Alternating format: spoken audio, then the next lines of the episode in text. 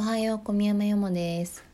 さっきまで絨毯を切っておりました。あのねネイルを塗りながらあの収録をしてたんやけどなんか突然そのマニキュアの瓶が下に落っこちてしまって白い絨毯に紺色の線が3 0センチぐらいピーっていう地獄。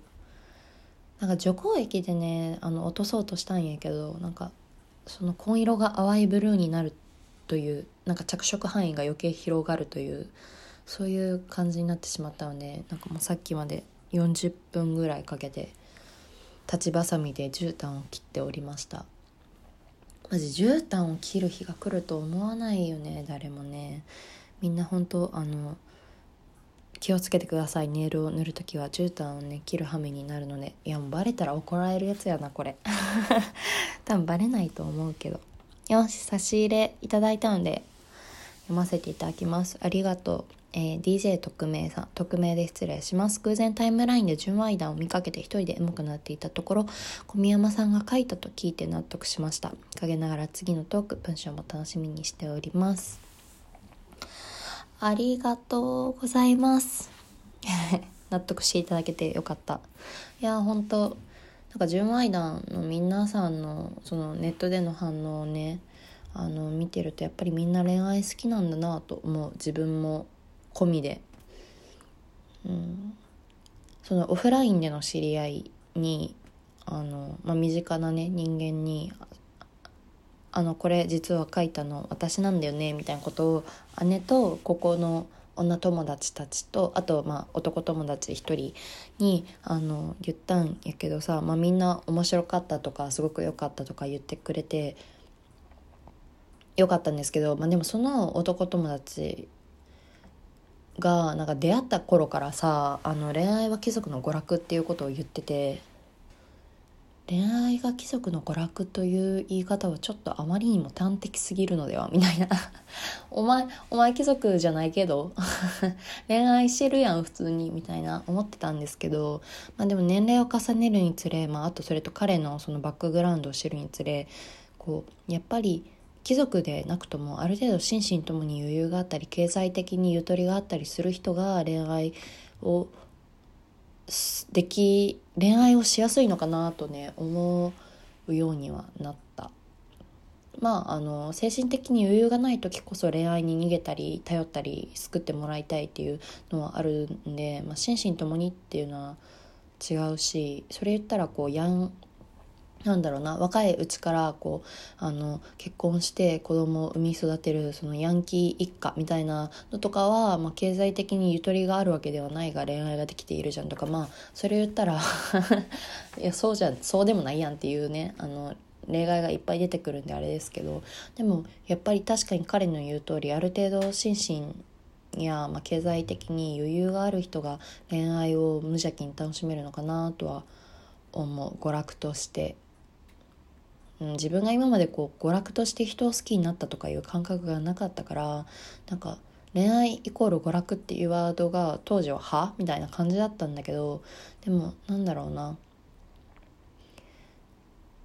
あるくない？多分そういう時期あるよねなんか娯楽として見てるとかではなく純粋に自分をドキドキさせてくれる人間がいることに対してドキドキするみたいな。恋に恋してるっていう言い方私あまり好きじゃなくてなんかそれはちょっと釈然としないからなんですけどでもこう自分の感情を揺さぶってくれる赤の他人がいることに対してワクワクしたりドキドキしたりするっていうのはわかる。まあでも年々それもね少なくなりこれから先恋愛が娯楽でなくなる日が、まあ、遅かれ早かれ来るというかもうその段階に片足私は多分突っ込んでいるんですがでもなんだろうな。なんか相乗りとか見てたらあの 案外またどうせ人のこと好きになれるんじゃないかなと思う。みんなテラスハウス見てても相乗り見てるっていう人あんまなんか身近で聞かないんですけど相乗り相乗りのねいいところは本当に恋愛に対して一種の諦めと期待や希望が持てるところだと思うなんかあのその海外でそのラブワゴンっていう、まあ、ワゴンで、まあ、貧乏旅行しつつこう恋愛するっていうバラエティ番組なんですけどなんかその男女大体まあ4人3人男性4人女性3人っていう感じでこうあの進んでいくんだけどなんかやっぱ異国の地でそういうなんだろうなこうそれなりに若い男性女性が集まってたらなんかやっぱりみんな集団の中で一番マシだなと思う相手をきっと恋愛的に好きになれるんですよね。なんかある種人間のなんか手のいいバグというか。だから多分きっと 言い方悪いけどきっと多分いくつになってもなんか何かしらの集団に属していればきっとその集団の中でなんか一番自分がこうまあ魅力的かなマシだろうなと思える人のことをきっと好きになれる時が来ると思うんだよね。響き悪いけど。だから相乗り見るのおすすめ。なんかもう私は人を当分好きになれないのであればあの海外にその海外ねあのバックパッカーとかになってで現地で出会った人とあの恋に落ちたりできるんじゃないかなと思ってます。非日常的な場所で非日常的なことをする登山とかいいね。っていう期待を持てるので相乗りおすすめ。よし。読もう。質問箱一件読めそうです。えー、職場に好きな人がいます。差し飲みに週1くらいで行っていて、9割向こうからの誘いです。心の支え的存在で体の関係もありません。社内恋愛は基本 NG と上司から言われています。過去、バレたら移動で飛ばされる。このまま飲み友として長く関係性を持てるのでもいいかと思いつつ、意識してることを自覚するレベルで好きなので、伝えてみたい気持ちもあり、どうしたらいいのでしょうか。ありがとう。なるほど。いいですね。職場に好きな人がいり、いり、さらに週1で差し飲みに行っている。しかも9割向こうからの誘い。えー、もうこれはどう考えても脈ありじゃないと私は思うのですが、えー、これ、でもバレたら移動で飛ばされるのか、社内恋愛になるとして。それはちょっと、うん、嫌だな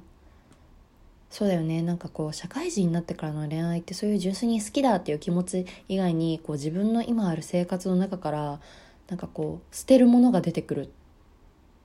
うん、捨てるものっていうか、まあ、失うものが出てくる恐れがあるっていうのがなんかネックですよね、まあ、今回はあの社内恋愛がバレたら移動で飛ばされるというのが最大のデメリットなのかなと思うんだけど。えでもなんだろうこの質問者さんの文章を見ている限りなんか多分バレたら移動で飛ばされるのもそれはそれでめちゃくちゃ嫌ですけどそれ以上にこうもう好きの気持ちの方が多分今勝っているので告白したらいいと思う。なんかバレたら移動で飛ばされることに関する恐れとか恐怖とかがそんなになんかつらつら綴られているわけではないのでなんかもう好きの気持ちの方がどう考えてもフルスロットルじゃない？もうこれは遅かれ早かれ言いたくなる日が来ると思うんだけどなとかもうなってるしね。えしかもこれさあの多分なんだろう告白するタイミングを逃してしまったらそうやって差し飲みにさ週1で行くぐらい仲いいわけでしょ？だからこういつかその人の口から好きな子ができたとか恋人ができたとかっていう相談とかさなんかのろけとかを聞かされるかもしれないじゃないですか。地獄クじゃない？そんな、そんなの嫌でしかなくないですか？え、やだ。なんかやっぱり、あの、個人的にね、すごい個人的に、まあ、後悔なんてない方がいいんですけど、でもやっぱりした後悔としなかった方、後悔してから発生する悔いとかより、悔いとかの方が、あの、価値があるというか、良いと思う純粋に。なんかやっぱり、しなかった後悔って、うん、の、残ると思うんだよな。なんか、した後悔っていうのは、なんか学びがあるじゃないですか。なんかこう、これに対してもっとあの時こうすればよかったとか、じゃあ次はこう生かそうとか、なんか、だから、そのさ、あの、失敗とかが全て成功になるみたいな、そういう偉人の格言とかって、実際そうじゃん？なんか就活の時とかもさあのなんか今までのあなたの一番の失敗を教えてくださいって言われるけどなんかそんなに大きい大きい失敗っていうかなんか失敗をもとに経験値を積んでいくわけだからなんか失敗なくないと正直思うんですが私は。でもでもっていうかだからしなかった後悔よりした後悔の方がいいと思うしこの感じはもう告白するのがいいんじゃないかな。と思います。うんうんうん。いやもうしなかった後悔。よくないよ。もうそれこそ純愛談に投稿するような羽目になりますよ。なんか。そう正直な純愛談コンテンツとしてすごく好きだし今回自分もそのした後悔に対するなんか消化を試みて投稿しましたけど、なんかやっぱり純愛談に投稿するような体験なんてない方がいいんだよね。多分。悔い残らない方がいいし。うん。うんうんうん。なんかした後悔の方が私はいいんじゃないかなと思う。前に進みやすいというか。だし、もうこの気持ちは止められないですよ、多分。だから、ぜひ告白するのがいいんじゃないかなと思う。なんかもうバレたら移動とかはうんネックだけどうん。でもなんだろう。なんかそういう将来